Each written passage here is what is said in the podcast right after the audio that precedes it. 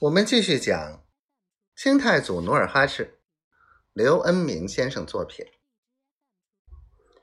三天前，周兴驾船和小女儿在浑河打鱼，大网撒下之后，忽然被水中的一块石头挂住。网挂住后，父女二人想了不少办法，都没摘下。于是周兴不得不脱衣下水。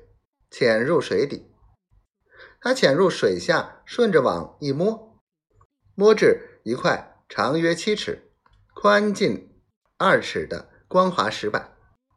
他心中暗自欢喜，因为他听老人说，辽金之战时，辽兵大败后，曾将浑河北岸的石精状推入河中。据说这石经状是辽初所制，上面刻着“佛顶尊圣陀罗尼经”，多少年来屹立在浑河北岸，镇妖降怪，致使浑河未能泛滥成灾，成为人们心目中镇妖魔鬼怪的降魔石。当时人们以能见到它为荣，再加之它造型奇特。八角八面，加上天盖，底座两面，共有十面。人们也往往称它为大石面。看的人多了，传来传去，就传成大世面。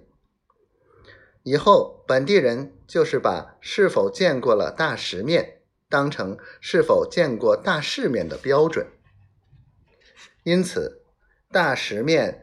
就成为沈阳人心目中之宝。周兴从小仰慕大石面，所以当天他就丢下渔网，和小女儿一起打捞。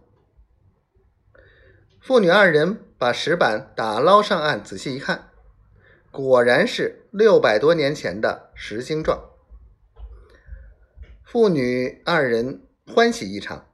当天把石精状运到家里，把它保存起来。可是石精状刚刚放好，看热闹的人尚未走完，达奇正好打猎路过他家院门口。此人入院后，如进无人之境，见到石精状如获至宝，当即在村内抓了一个车夫，强令将石精状装在车上。打算运到自己家里，小女儿哭叫着不依，上前拦住辕马，被达奇一脚踹倒。周兴气愤地冲上前去，要与达奇私拼，被船工们劝住。